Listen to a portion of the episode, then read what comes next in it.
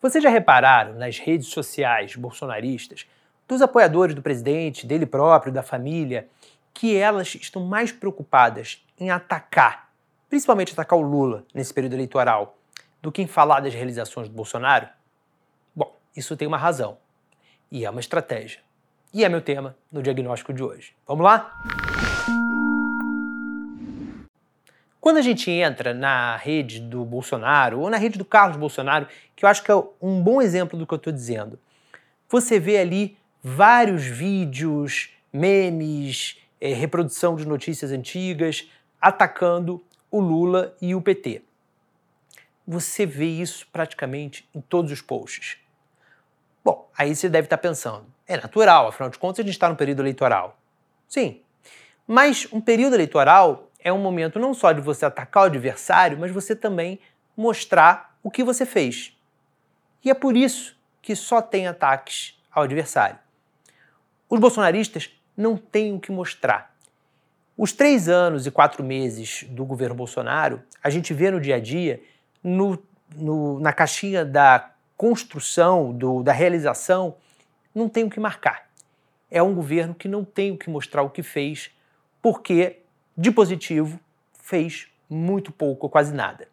É por isso que volta e meia o Bolsonaro saca o Pix e fala do Pix como se fosse uma realização do governo dele. O Pix era algo estudado, já planejado pelos técnicos do Banco Central e seria implementado no governo que fosse. Então nem o Pix dá para a gente dizer.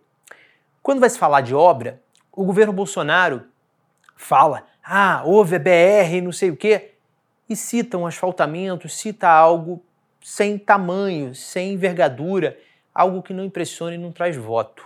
O que o governo Bolsonaro fez de negativo é muito claro, a gente sabe.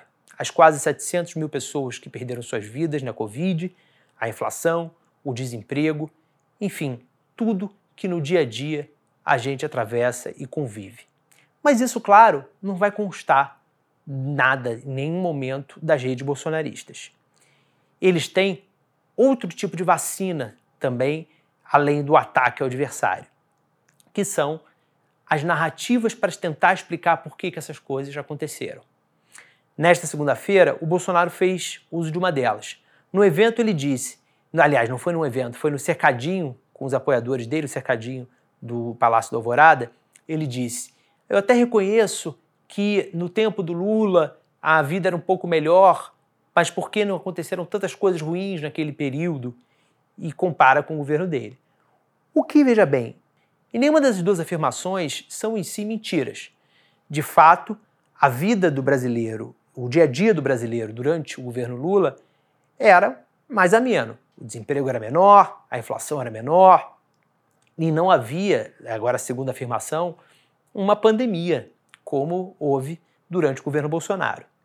Só que ao dizer que os problemas atuais do governo, do país, são responsabilidade apenas da pandemia, nisso tem uma mentira do Bolsonaro. Ou melhor, tem uma meia-verdade, uma meia-mentira, seja lá como for.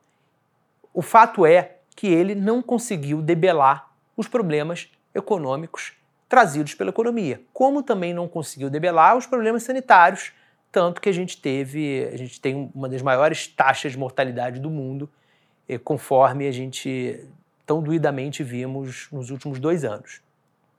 O governo poderia sim ter conduzido a economia de uma maneira melhor, independentemente do fechamento, que, claro, traz reveses, mas poderia ter feito a, a condução, o remédio para esse problema de uma maneira mais eficiente e, do ponto de vista sanitário, a gente poderia ter tido muito menos mortes. Todo esse conteúdo de rede social exige da gente uma atenção muito grande. Primeiro, para a gente ler criticamente tudo isso, a gente saber interpretar o que, é fato e o que, é narrativa para desviar nossa atenção. A outra coisa é para a gente não interagir com esse conteúdo sem que haja necessidade. Eu já falei disso umas vezes aqui no nosso diagnóstico, para a gente não fazer uma amplificação de um conteúdo negativo a gente exercitar o silenciamento estratégico, o silêncio estratégico. A gente não interagir, não curtir, não responder, não passar para frente aquela mensagem que é mentirosa. Porque só de fazer isso, muitas vezes, você já está amplificando uma mentira.